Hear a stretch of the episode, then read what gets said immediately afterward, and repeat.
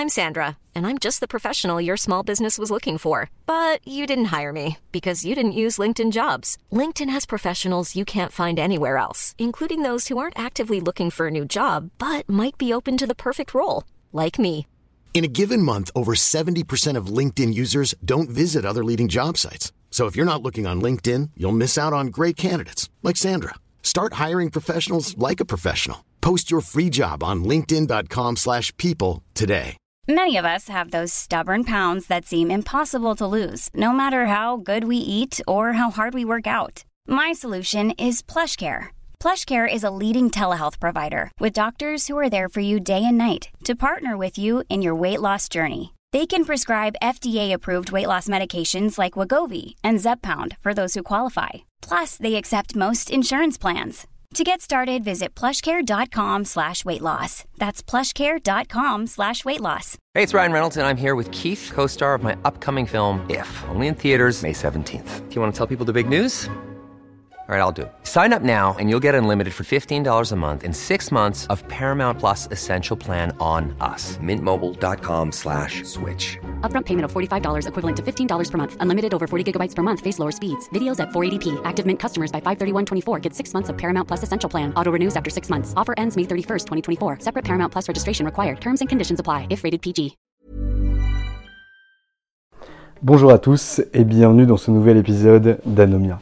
Je m'appelle Valentin Tonti Bernard et j'ai décidé de créer ce podcast pour vous permettre de découvrir la vraie vie des avocats. Quel fut leur parcours, quelle est leur activité, mais surtout quel est leur business? Anomia, c'est un cabinet de conseil en stratégie exclusivement dédié aux cabinets d'avocats. Nous intervenons sur trois sets de compétences que sont la formation business, le coaching business, ainsi que des missions de conseil en stratégie réalisées au sein des cabinets d'avocats. Aujourd'hui, dans ce nouvel épisode, vous allez découvrir maître Julie Couturier. Julie Couturier est avocate au barreau de Paris spécialisée en procédure et en procédure collective. Elle est aussi la prochaine bâtonnière du barreau de Paris à partir de janvier 2022. Dans cet épisode, Julie va vous parler de son activité, de son business, de son développement, du rapprochement avec un nouveau cabinet d'avocats, mais également de son engagement auprès de la vie du barreau et de son futur mandat en tant que bâtonnière au barreau de Paris. Je vous souhaite une excellente écoute et si vous aimez ce podcast, n'hésitez pas à le partager, à le commenter, à le diffuser à vos confrères et à vos consoeurs et également à mettre 5 étoiles sur Apple Podcast. Bonne écoute eh bien écoutez, bonjour Julie Couturier, je suis ravi que vous me receviez aujourd'hui dans votre cabinet d'avocat, le cabinet JCD Avocat, situé 81 rue de Monceau, hébergé par Atmos. Bonjour Julie Couturier. Bonjour Valentin. Alors aujourd'hui, on est là pour parler de vous, de vous à double titre. Moi, j'aimerais bien savoir qui est l'avocate ou qui était même avant de devenir avocate Julie Couturier, et aussi euh, qui va être Julie avocate, euh, Julie Couturier, euh, avocate et bâtonnier au barreau de Paris. Donc on va commencer par le commencement, qui était Julie Couturier avant de devenir avocate? Alors, c'est ce que je dis toujours parce que vous allez, quand vous interrogez des avocats, ils vous disent toujours qu'ils avaient formidablement la vocation, que c'est ce qu'ils ont toujours voulu absolument faire. Que voilà, moi, c'était pas forcément complètement le cas. Euh, ça, c'est pour décomplexer un peu, notamment les étudiants qui se poseraient des questions sur leur devenir. Moi, j'ai eu le bac euh, relativement jeune, après un parcours euh, scolaire assez classique. Euh, j'ai eu mon bac à 17 ans, j'avais sauté une classe dans, les, dans les, petites années. J'étais plutôt, entre guillemets, bon élève, mais enfin pas non plus brillantissime, scientifique. j'ai toujours eu les maths et la physique en horreur. donc j'ai fait un bon bac à l'époque, on appelait ça le bac B, qui maintenant est économique et social, je crois, classique, voilà Euh, et c'est vrai que la question se pose, et c'est vrai qu'à 17 ans, comment voulez-vous savoir ce que vous avez envie de faire de votre vie, en fait, et ce que vous avez envie de faire dans la vie? Je pense qu'il n'y a rien de plus difficile. Euh, je le vois maintenant, j'ai deux grandes belles filles de 21 et 22 ans euh, qui ont vraiment du mal, je trouve encore, même à cet âge-là, savoir ce qu'elles ont envie de faire, et je pense que c'est très difficile. Donc moi, à l'époque, 17 ans, je ne sais pas ce que je veux faire, si ce n'est que mes deux parents sont à ce moment-là dans la pub mon père créatif publicitaire, ma mère euh, vend de l'espace publicitaire pour une régie euh, euh, qui était une régie familiale.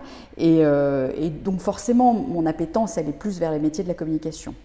Mais les métiers de la communication, ça veut tout dire et rien dire. Ça va du journalisme à la pub, en passant éventuellement par la production. donc je ne sais pas très bien à ce moment-là ce que je veux faire. Je sais que j'ai envie de me diriger vers les métiers de communication, mais je me dis que si je fais un Doug au CELSA ou que je commence euh, quelque chose peut-être de trop étroit, ça va peut-être me fermer des portes. C'est la raison pour laquelle, de façon un peu suiveuse par ailleurs, je, m'inscris en droit parce que j'avais aussi pas mal de copains avec lesquels j'avais fait mes études qui s'inscrivaient en droit et que le réflexe que j'ai eu a été de me dire je vais faire une formation un peu généraliste pour euh, ensuite pouvoir éventuellement bifurquer. C'est vrai que j'avais un peu en tête peut-être de bifurquer vers Sciences Po ou bifurquer pour le coup vers des études plus spécifiques de communication après la licence ou, la maîtrise. Et donc, euh, et donc je me suis fait avoir en fait. Je me suis fait avoir par le droit, euh, qui est une matière qui m'a plu, qui a plutôt pas mal convenu à mon côté un peu euh, psychorigide. Je, dis ça avec un peu d'autodérision, mais avec le côté euh, les choses bien rangées. Euh, bon, voilà.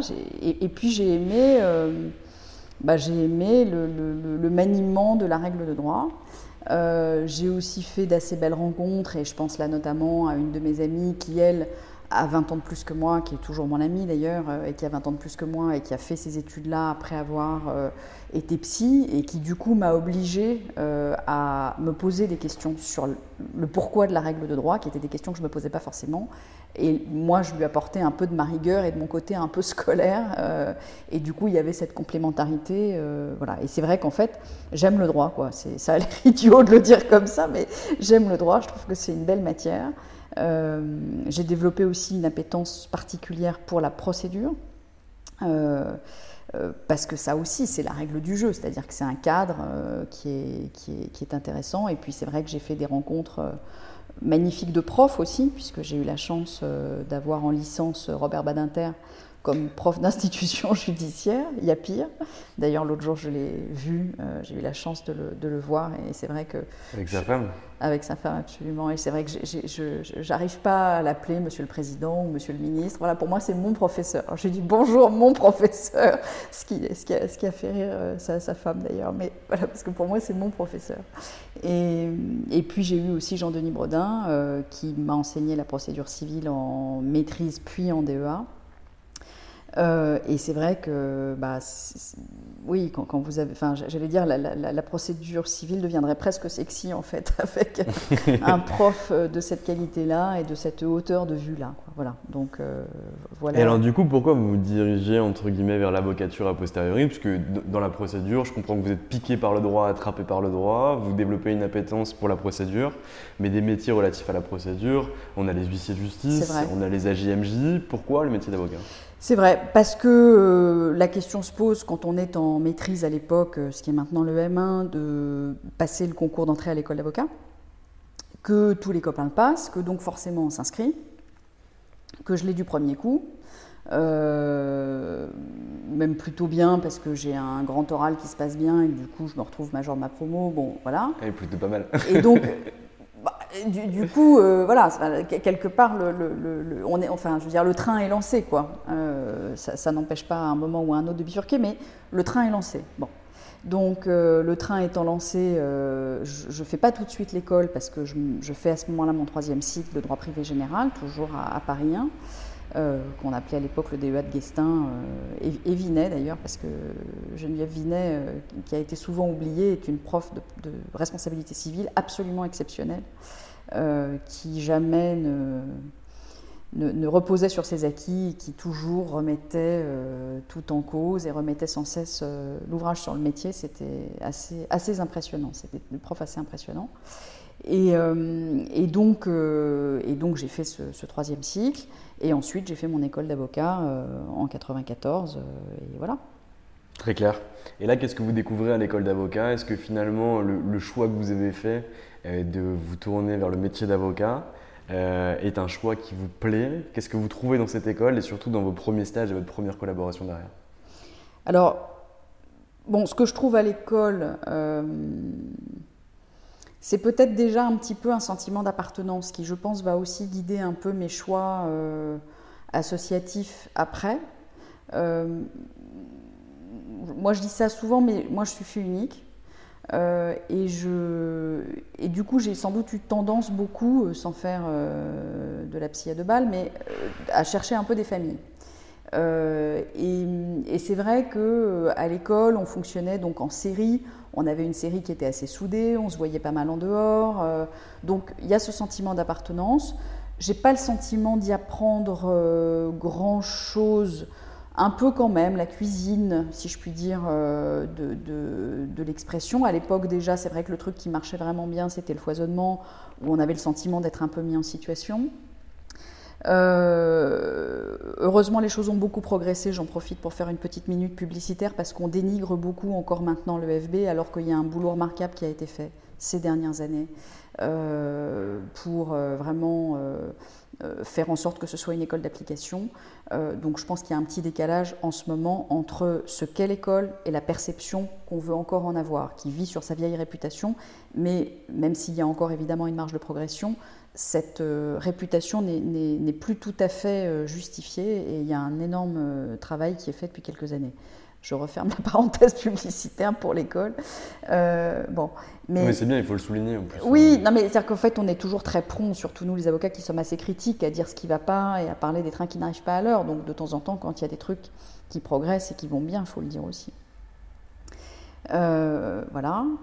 Euh, donc, euh, où est-ce que j'en étais Qu'est-ce que vous trouvez Oui, alors à l'école, voilà. Donc l'école, c'est vrai que j'ai le sentiment, voilà, de pas forcément euh, y apprendre grand-chose, mais euh, bon, d'abord je fais un stage dans un cabinet chez des avocats que j'avais connus en réalité avant puisque, alors moi j'ai fait une prépa en fait pour entrer à l'école d'avocat, comme un certain nombre d'entre nous, et euh, je fais là à ce moment-là la connaissance d'un avocat qui s'appelle Olivier Pardo, euh, qui était prof en fait dans cette prépa, et qui était un peu le seul avocat que je connaissais, parce que moi encore une fois, mon milieu familial, c'était pas du tout euh, des juristes, et donc je connaissais pas d'avocat plus que ça, et donc Olivier Pardo qui était mon prof, je vais le voir pendant justement que je faisais mon DEA en me disant j'ai besoin d'un boulot d'appoint est-ce que vous pouvez m'aider? Il a commencé comme ça à me faire un peu travailler au dossier. Lui venait de sortir de la magistrature et venait de devenir avocat.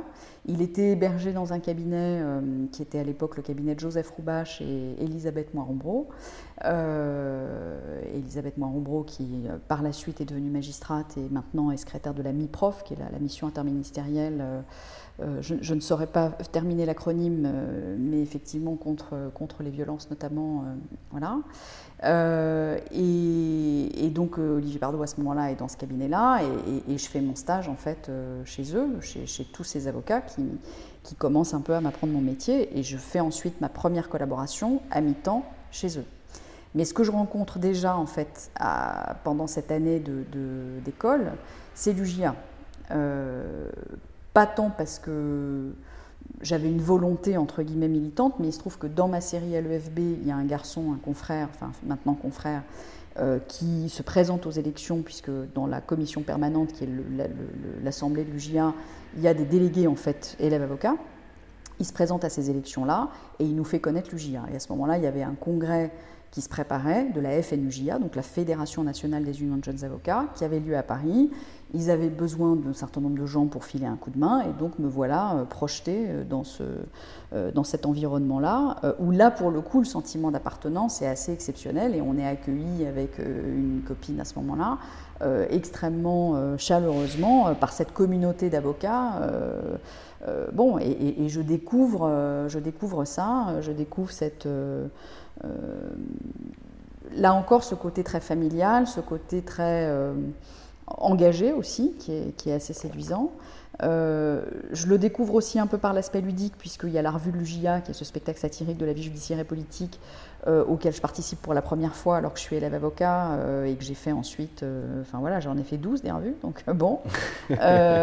Et, mais aussi par le côté plus politique, puisque à ce moment-là, on me dit, bah, puisque tu râles sur la formation, puisqu'en effet, à l'époque, je râlais sur la formation, bah, viens, donc, viens donc travailler avec nous sur tous ces sujets, etc. etc. Voilà. Et donc me voilà embarqué dans, ce, dans cette famille UJA. Euh, bah, que j'ai plus quitté en fait, euh, que j'ai plus quitté. même si évidemment on, est, au bout d'un moment plus tout à fait jeune avocat, mais mais c'est vrai qu'en tout cas, ça a été pour moi une famille, euh, une première famille de cœur euh, du palais. Quoi. Donc vous avez eu tout au long de votre vie finalement cette double attache qui était forte, euh, une emprise forte sur le droit, sur la procédure, sur votre métier en tant que tel, et à la fois la vie associative et l'engagement pour la profession. Absolument. Et du coup, c'est vrai que mes engagements au palais, ils ont été un peu sur ces deux pieds-là, puisqu'il y a toujours eu en effet l'UJA, dont j'ai été trésorière, dont j'ai été vice-présidente. Bon. Et puis, euh, j'ai fait la connaissance d'une autre association euh, qui était plus en lien avec ma pratique, qui est une association qui s'appelle Droit et Procédure, qui a maintenant euh, un peu plus de 50 ans d'âge, qui, avait été, qui est une association qui avait été fondée au moment de la première fusion entre les avocats et les avoués près le tribunal, donc fusion de 71. Donc cette mmh. association a été fondée dans la perspective de cette première fusion pour faciliter en fait le, l'intégration des anciens avoués euh, dans, dans la profession d'avocat, euh, qui au fil des années s'est transformée en association de praticiens de la procédure, essentiellement de la procédure civile, mais aussi des autres procédures. Et justement, quand ensuite, quelques années plus tard, j'ai présidé cette association, j'ai un peu essayé avec d'autres de l'ouvrir euh, un peu à tous les types de procédures, parce qu'en fait la procédure elle est partout, même dans les modes alternatifs. Euh, euh, voilà, la procédure participative c'est un mode alternatif, mais c'est une procédure, donc voilà. donc voilà, ça c'est juste un exemple, mais c'est pour dire que la procédure est, partout. Elle est en droit social, elle est en droit commercial, elle est en droit pénal, elle est, elle est partout. En droit administratif. En droit administratif, bon. Et donc l'idée c'est vraiment d'avoir un, un lieu qui euh, fasse notamment de la formation, ce n'est pas le seul objet de droit et procédure, mais qui fasse beaucoup de formation en matière de, procédure. Très clair.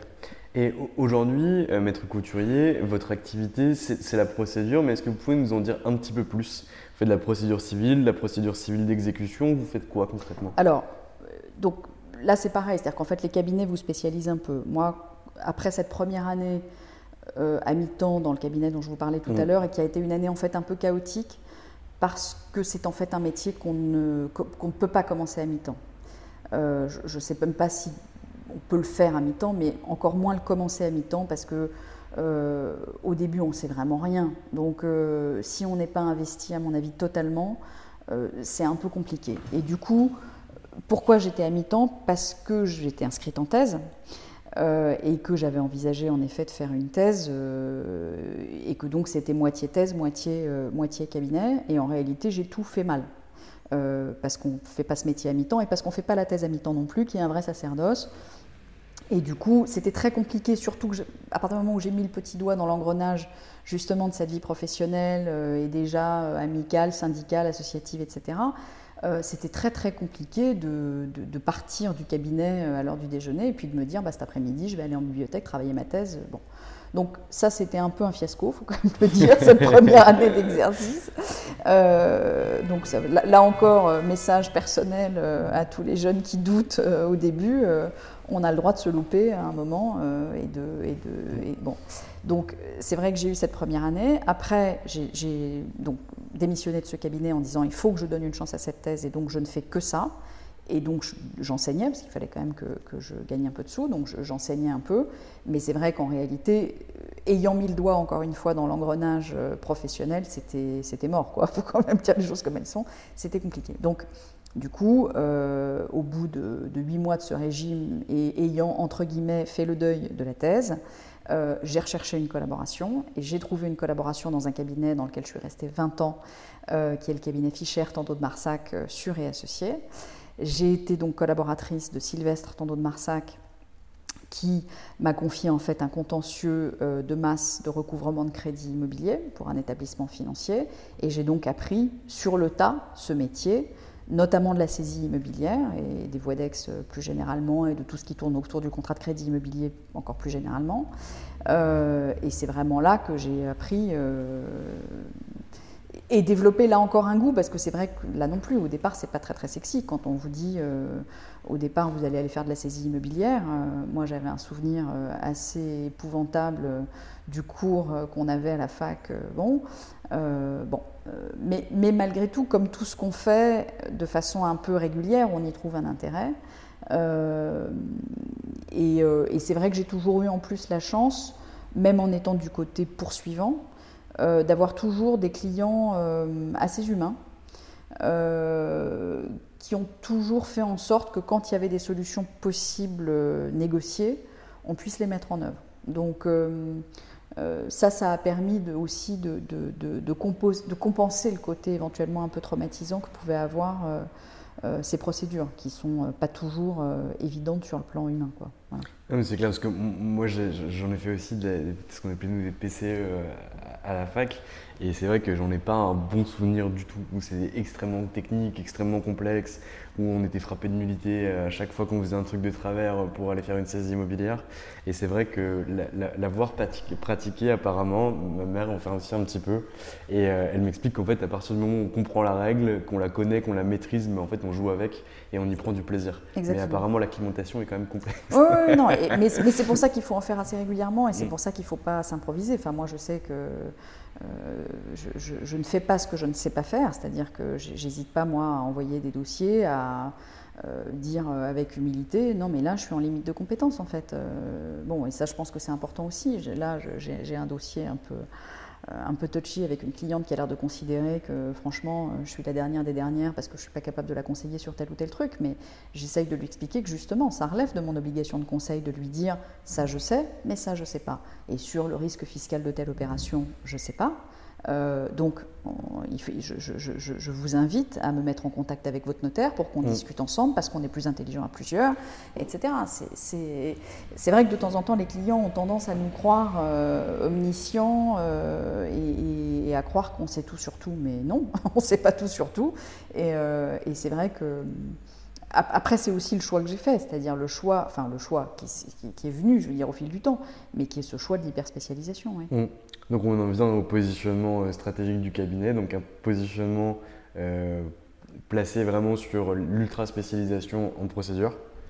Et en procédure civile d'exécution. En procédure civile d'exécution. Euh, en fait, les choses se sont faites assez naturellement, c'est-à-dire que quand je suis donc arrivée dans ce cabinet, dont j'ai été collaboratrice pendant sept ans, j'ai donc travaillé sur ce, sur ce contentieux. J'ai vraiment appris ce métier essentiellement de la saisie immobilière et des garanties et des sûretés immobilières, et, euh, voilà, avec évidemment euh, les autres euh, voies d'exécution aussi. le, cabinet m'a proposé de m'associer au bout donc de, 6-7 ans.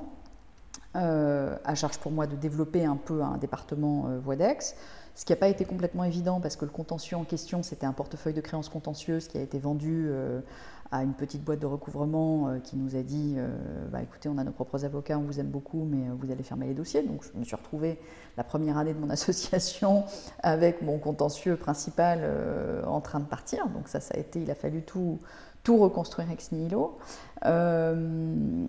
et alors, d'une certaine façon, c'est bien tombé parce que c'est tombé aussi au moment de la réforme de la saisie immobilière dans laquelle je me suis beaucoup investie, si je puis dire, en termes de formation pour essayer de euh, bah, justement de me remettre à niveau, d'assurer des formations, etc. Euh, et euh, bon, et du coup, j'ai reconstitué, mais ça a été évidemment assez long, hein, une clientèle autour de ça. et puis c'est vrai qu'au bout d'un moment, en réalité, dans ce cabinet, qui est un cabinet d'affaires généraliste, j'étais un peu un village gaulois parce qu'en fait, j'étais pas très visible comme spécialiste.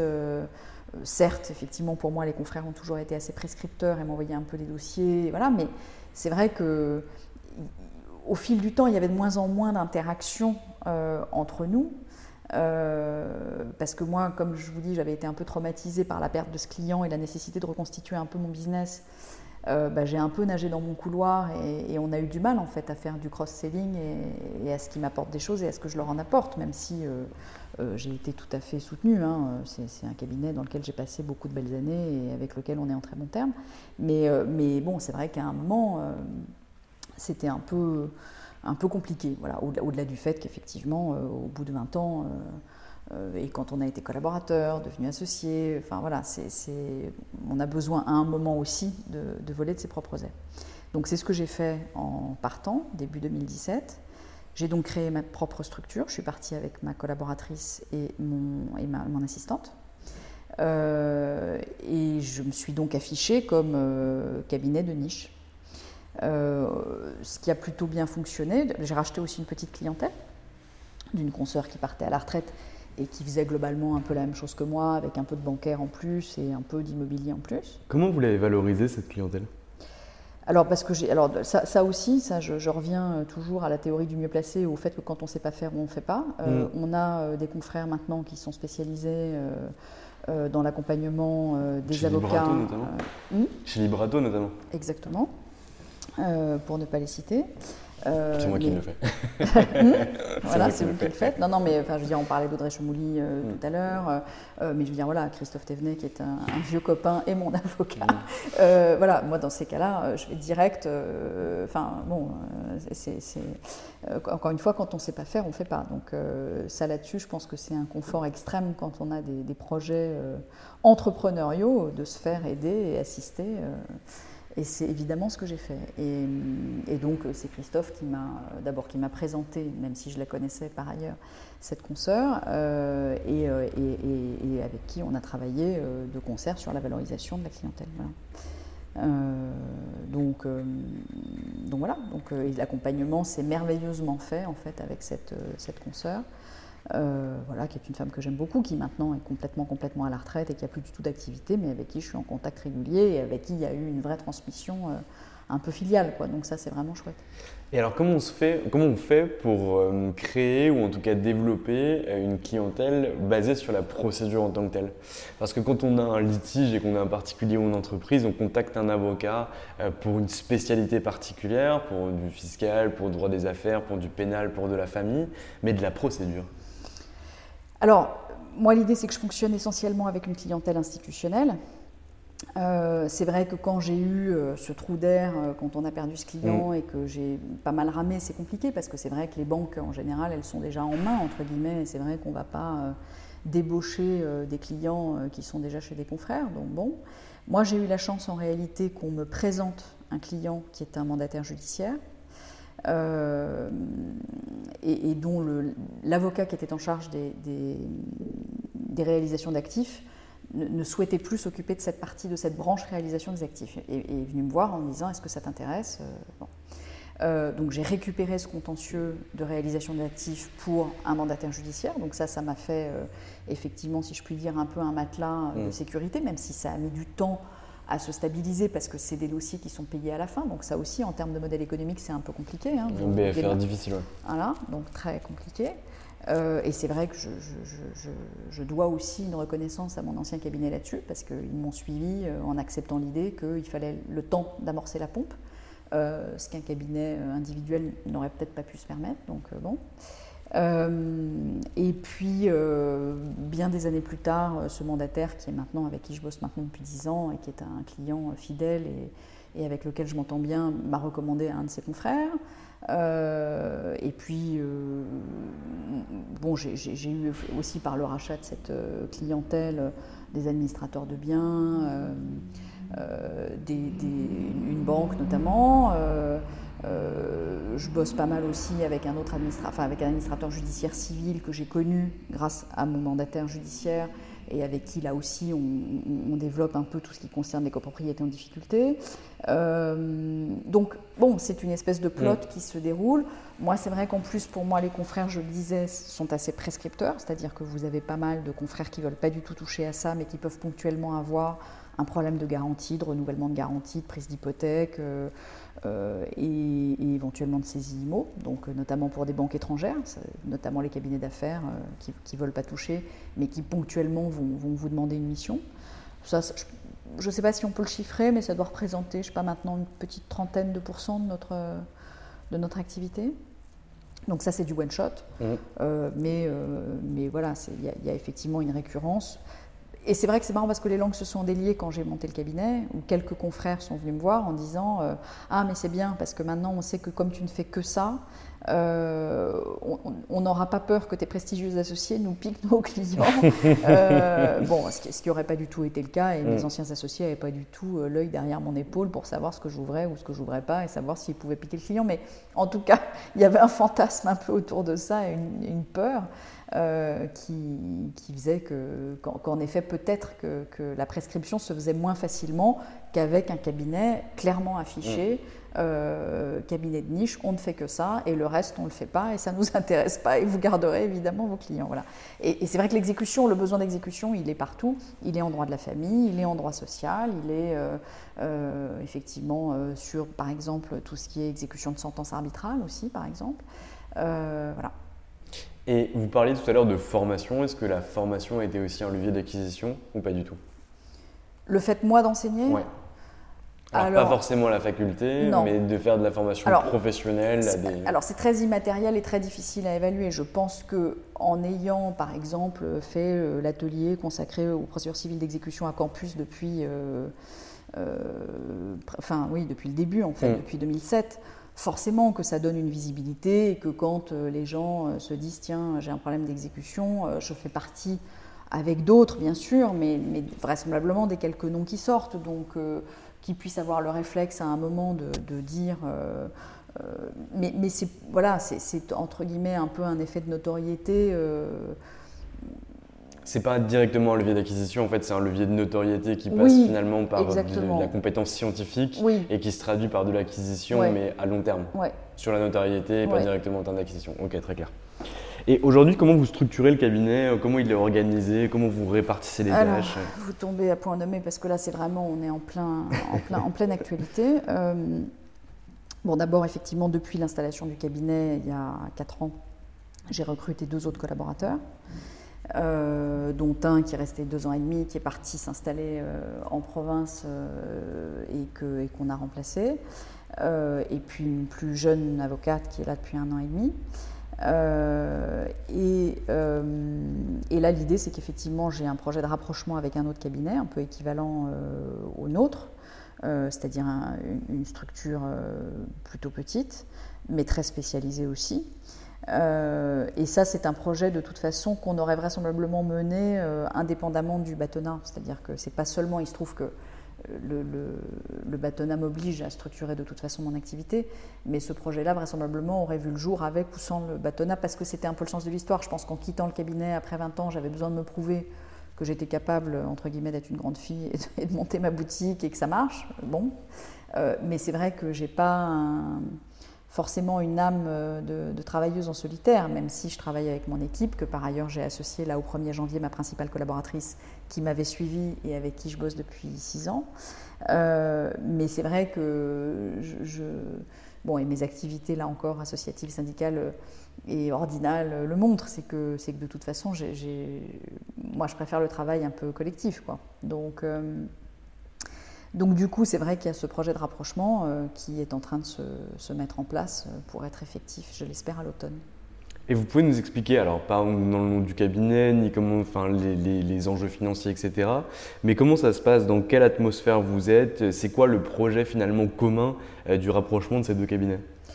Bah, on a eu une réunion l'autre jour avec mon futur associé et il a dit quelque chose qui m'a touchée, c'est-à-dire quand on nous a présenté, euh, il dit, je me suis rendu compte qu'effectivement, moi, j'avais pas d'alter ego euh, dans mon exercice, puisque lui, en fait, il a aussi racheté un cabinet, euh, et donc il reste associé avec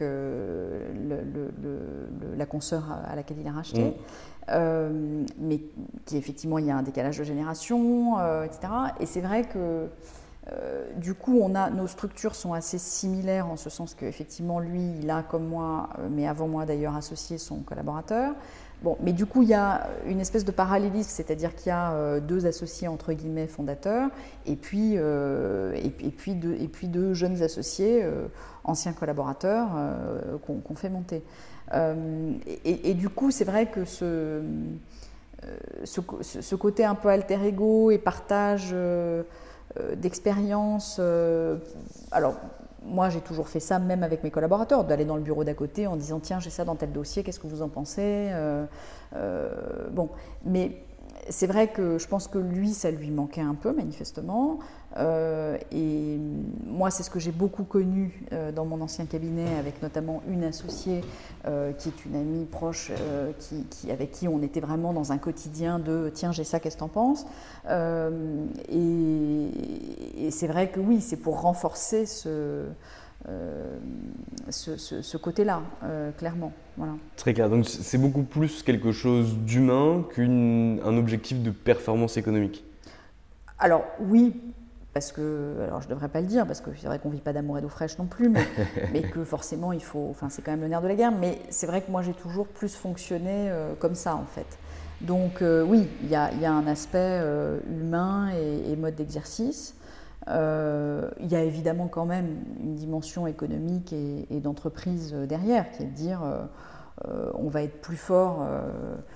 Euh, on reste dans notre logique de niche, mais on essaye de sortir d'un côté un peu artisanal, parce que nous, on est clairement trop artisanaux dans notre mode de fonctionnement. Et ça, je pense qu'il y a des tâches à mécaniser que nous ne mécanisons pas suffisamment et sur lesquelles je pense qu'ils vont pouvoir nous aider, parce que je pense qu'ils sont peut-être de ce point de vue mieux organisés. Euh, donc oui, il y a des complémentarités de ce point de vue, euh, clairement. Très clair. Et donc vous nous expliquiez aussi tout à l'heure que c'était aussi dans l'objectif, ou plutôt dans la visibilité de votre mandat qui arrivait. Euh, comment finalement on fait lorsqu'on est avocat, qu'on est associé de sa structure, qu'on a une structure qui tourne bien, qu'on a une associée, des collaborateurs et des assistants, pour finalement laisser entre guillemets sa structure de côté pendant deux années où on va pleinement se consacrer à sa profession, à sa famille d'avocats bah Justement, c'est très compliqué. Euh, et là, je suis dans ce moment-là, c'est-à-dire dans, dans ce que je dis, c'est un peu l'expression que j'utilise ces jours-ci de tuilage. Euh, entre le cabinet et l'ordre et euh, le, moment, et je suis un peu dans ce moment critique où la tendance s'inverse, où il y a encore deux mois, euh, j'étais à deux tiers cabinet, un tiers ordre, et où la tendance là s'est un peu inversée. Mmh. avec aussi, il faut le dire, je sais que je, je, vais vivre une expérience passionnante, et déjà ce que je vis à l'ordre est déjà passionnant, mais c'est aussi un petit renoncement euh, et, un, et, un, petit deuil de, de, dire je, je, laisse euh, mon bébé cabinet, euh, mon activité que j'aime en fait, j'aime ce que je mm. fais. Donc, donc enfin voilà, il y a, bon par ailleurs, là encore on va pas faire de la psy à deux balles, mais c'est vrai qu'avec un petit sujet de lâcher prise en ce qui me concerne, donc bon, donc, donc voilà, c'est un, peu, un peu difficile de lâcher. mais c'est aussi pour ça qu'il y a cette démarche d'organisation ces, temps-ci. Euh, pour faire en sorte que je puisse euh, lâcher. Voilà, mon, associé Pauline a euh, pris les choses beaucoup, Enfin, ça, me rassure aussi beaucoup de savoir qu'elle est là parce que, bah parce que, parce que, parce que d'abord c'est moi qui l'ai formée, que du coup je sais qu'on a un peu la même façon de fonctionner, que du coup ça me permet en effet progressivement de lâcher prise en confiance. Et puis ce projet, il est aussi assez galvanisant, le projet cabinet, mais aussi le projet ordre. Donc euh, donc euh, voilà, c'est vrai que. Mais c'est compliqué, c'est compliqué pour quelqu'un qui, comme moi, et c'est assez rare en fait, euh, suit dans une petite structure. C'est vrai que ces dernières années, les, les, bâtonniers étaient plutôt issus de structures moyennes, voire, voire grandes. C'est vrai. donc non, c'est pas, pas, pas évident, c'est pas facile, c'est casse-gueule, c'est. voilà. Mais, en même temps, voilà, je pense que le jeu en veut la chandelle et précisément, on est en train de mettre en place l'organisation pour que ça se passe euh, le mieux possible. Et lorsqu'on devient ministre, finalement, on doit retirer son nom du cabinet d'avocat. Comment ça se passe quand on est bâtonnier C'est pas une question piège, je ne sais pas du tout comment ça se passe. En termes de conflit, en termes de relation avec son cabinet lorsqu'on est en mandat? Alors non, pour le coup, il euh, n'y a, pas de, a pas de conflit du tout. Ok. Euh, non, non, enfin bon, là de toute façon, euh, il se trouve qu'on va, il faut justement, ça fait partie des sujets d'actualité où enfin, le futur cabinet va, porter un nom dont je ne sais pas encore ce qu'il sera, et, voilà. mais, mais qui sera peut-être un nom de fantaisie, enfin oui, ce que je veux dire, qui sera mm. peut-être déconnecté de, de, nos noms à nous, mais en tout cas en tout, cas, non, il n'y a, pas, de conflit. Moi, je vais essayer quand même de continuer euh, à, sanctuariser, euh, si j'y arrive, je ne sais pas si j'y arriverai, mais peut-être une demi-journée par semaine, euh, cabinet pour pas complètement être déconnecté et lâché. mais non, il n'y a pas de conflit. Très clair. Et Comment finalement vous envisagez la suite avec votre futur associé ou sans votre futur associé, puisque finalement le projet n'a pas été fait, il peut encore avorter. Euh, pour la, suite de votre activité, vous êtes avocate depuis euh, 94, vous rentrez à l'école d'avocat. 95, ma date de ma naissance. Donc vous êtes avocate depuis 26 ans. C'est quoi la suite pour votre activité? Alors j'en sais rien. Je ne me projette pas encore complètement. c'est vrai que, en tout cas, je, suis déjà dans la conscience quand même de l'après, c'est-à-dire que je me rappelle à moi-même assez souvent que deux ans, c'est à la fois très long et très court, euh, mais que ça n'est qu'un passage euh, et que je, suis fondamentalement et avant tout avocat. Donc je pense que de toute façon, mon expérience à l'ordre va évidemment me, me faire gagner euh, à beaucoup d'égards, en, vraisemblablement en maturité, en, en, capacité à prioriser les choses, euh, et, à voir les, problèmes. Et enfin, je pense qu'effectivement, ça va me faire progresser, hein, comme, comme d'ailleurs mon mandat euh, au Conseil de l'ordre m'a fait progresser en termes de méthode de travail. Là, je pense qu'effectivement, ça, va être, ça va être pareil. Et que vraisemblablement, j'aurai plus en en sortant de hauteur de vue sur, sur le cap que doit prendre le cabinet. et je, je pense que peut-être qu'à mon retour, c'est ce que je pourrais apporter aussi au cabinet, c'est dire avec tout ce que j'ai vu comme bâtonnière, euh, euh, je, pense que le, chemin qu'on doit prendre, euh, c'est peut-être celui-là, etc., etc. Mais et je pense en effet que ce sera, encore une fois, en termes de, lâcher prise, forcément, j'aurai acquis des choses qui feront que je ne ferai plus exactement la même chose que ce que je fais aujourd'hui, où je suis très ancrée dans une espèce de quotidien des dossiers et où vraisemblablement je pourrais peut-être un peu plus m'offrir le luxe euh, de travailler euh, le fond, je dirais, de refaire vraiment du droit. J'en fais, mais, euh, mais c'est vrai que ce qui est très compliqué, je trouve, maintenant qu'on vit dans une espèce de submersion par le mail, c'est cette conciliation entre la gestion du quotidien, la gestion du courant et le fond, le travail de fond qui est passionnant. C'est-à-dire accoucher des belles conclusions, moi j'adore ça, mm. mais il faut avoir le temps. c'est vrai. Et pourquoi vous avez choisi Vincent Nuret alors parce qu'avec Vincent, on se connaît, euh, on, a, on a siégé ensemble au Conseil de l'Ordre. Euh, alors c'est pareil, j'ai l'impression de me répéter beaucoup parce que c'est ce que je dis euh, beaucoup, mais, comme c'est la réalité, je, le dis, c'est vrai que j'ai toujours aimé chez Vincent cette capacité d'indignation intacte. Vincent, c'est quelqu'un qui est, est très à vif, euh, donc euh, du coup très dans une humanité euh, pure, quoi. et, et c'est vrai que là-dessus on est très complémentaires. Moi, je, j'ai un peu le syndrome de la bonne élève, je suis vraisemblablement un peu consensuelle, parfois un peu trop. Bon. Et du coup, bah, j'aime bien le côté un peu bousculant et pas résigné de, Vincent. Je ne dis pas que je le suis parce que je ne le suis mm. pas. Enfin, ça, euh, voilà, il y, a aussi des choses qui me, euh, qui me révoltent. Bon, c'est vrai qu'en ce moment, on entend tellement de conneries. Enfin, bon, mais, mais, euh, mais donc, mais, mais c'est vrai que oui, il y, a une complémentarité entre nous. Euh, et puis c'est vrai qu'il il, travaille dans des domaines dans lesquels euh, moi je ne connais rien, c'est-à-dire qu'effectivement lui il est pénaliste, comme vous l'avez compris, moi je ne suis vraiment que civiliste, voire processualiste, lui est, pénaliste. Euh, donc voilà, ça ouvre aussi des champs intéressants. Et, donc voilà, pourquoi je l'ai choisi bah, D'abord parce que je l'aime et ensuite parce qu'on est complémentaires. Très clair. Maître Couturier, je vous ai pris pas mal de temps déjà ce matin. Euh, est-ce que vous auriez un mot de la fin relatif à votre mandat, à votre activité ou les différentes familles que vous avez pu connaître tout au long de votre existence, que ce soit à l'école d'avocat, euh, au, barreau, à l'UJA, euh, à l'ordre et maintenant à, à, la tête de l'ordre? Bah, je pense que le point commun de tout ça, c'est quand même euh, le caractère attachant des avocats. C'est vrai que c'est une population qui est très hétéroclite, euh, mais extrêmement euh, attachante. les avocats, qui sont considérés comme des emmerdeurs, comme des empêcheurs de tourner en rond, le sont certainement dans une certaine mesure, mais sont aussi souvent des personnalités très attachantes. Enfin, c'est vrai que moi, j'aime bien les parcours un peu atypiques. Euh, euh, j'en ai connu quelques-uns à la revue de l'UJA, quand même beaucoup d'avocats qui sont devenus artistes. C'est quand même assez euh, extraordinaire. J'ai une amie qui vient d'ouvrir une galerie d'art, qui est avocate encore, hein, qui exerce encore, mais qui a ouvert une galerie d'art. en fait, ce que, moi, ce que j'aime chez les avocats, c'est aussi cette ouverture, en fait.